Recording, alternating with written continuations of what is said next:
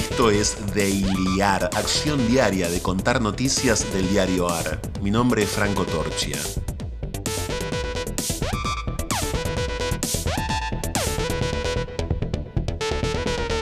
¿Qué termina exactamente justo ahora que algo empieza? ¿Viernes de clausura o día de apertura? Y esta vez además, ¿qué semana tiene fin y con qué fin? ¿Qué queda por delante? Y además, ¿no? ¿Qué queda? Titulares de hoy del diarioar.com. Entraron en vigencia las nuevas medidas de restricción para el AMBA. En el decreto de necesidad y urgencia 241, firmado por el presidente Alberto Fernández, figura la suspensión de las clases presenciales en todos los niveles entre el 19 y el 30 de abril.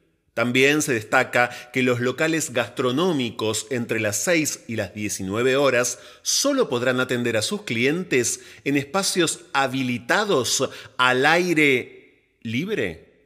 La inflación de marzo fue de 4,8%, la más alta desde el salto post-paso de septiembre de 2019 según el INDEC, acumula 13% en el primer trimestre y 42,6% en el último año. El registro complica las chances de que el gobierno pueda cumplir con su meta anual del 29%. Los alimentos subieron un 4,6% y siguen entre las categorías que más aumentan. Alberto Fernández recibe hoy a Rodríguez Larreta tras los reclamos de Cava.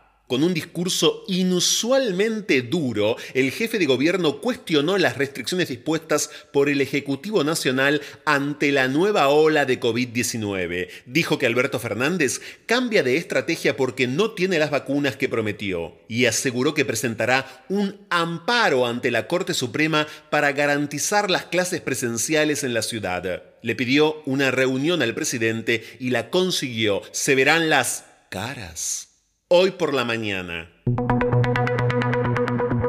Vergüenza. Aporte a las grandes fortunas, empresarios de medios y un reconocido futbolista entre los que se niegan a pagar. El plazo para cumplir con el aporte cierra hoy. Entre las al menos 60 acciones declarativas iniciadas aparece Carlos Tevez y accionistas de los medios Clarín y La Nación. Tras 14 meses de pandemia, un paro en el sistema de salud pública paraliza la atención médica en Córdoba. Es la segunda protesta en solo una semana no se atendieron consultorios ni cirugías programadas, solo emergencias y COVID. Reclaman incorporar más personal, salarios por sobre la línea de pobreza y contra la precarización laboral. Orgullo. Dice la escritora ecuatoriana María Fernanda Ampuero en la entrevista que le realiza Agustina Larrea. Yo siento que ser mujer en este momento histórico conlleva una responsabilidad. Además, en mi vida personal soy activista y no lo oculto. Me parece que es un momento histórico en el que por fin se ha dejado que nuestra voz alta se escuche. Al patriarcado le molesta cuando una mujer levanta la voz, ¿no? Eso fue lo que a mí me enseñaron toda la vida, que la mujer que levanta la voz es problemática y que esa mujer se va a quedar solterona. Se va a quedar solterona. Se va a quedar solterona. Se va a quedar solterona.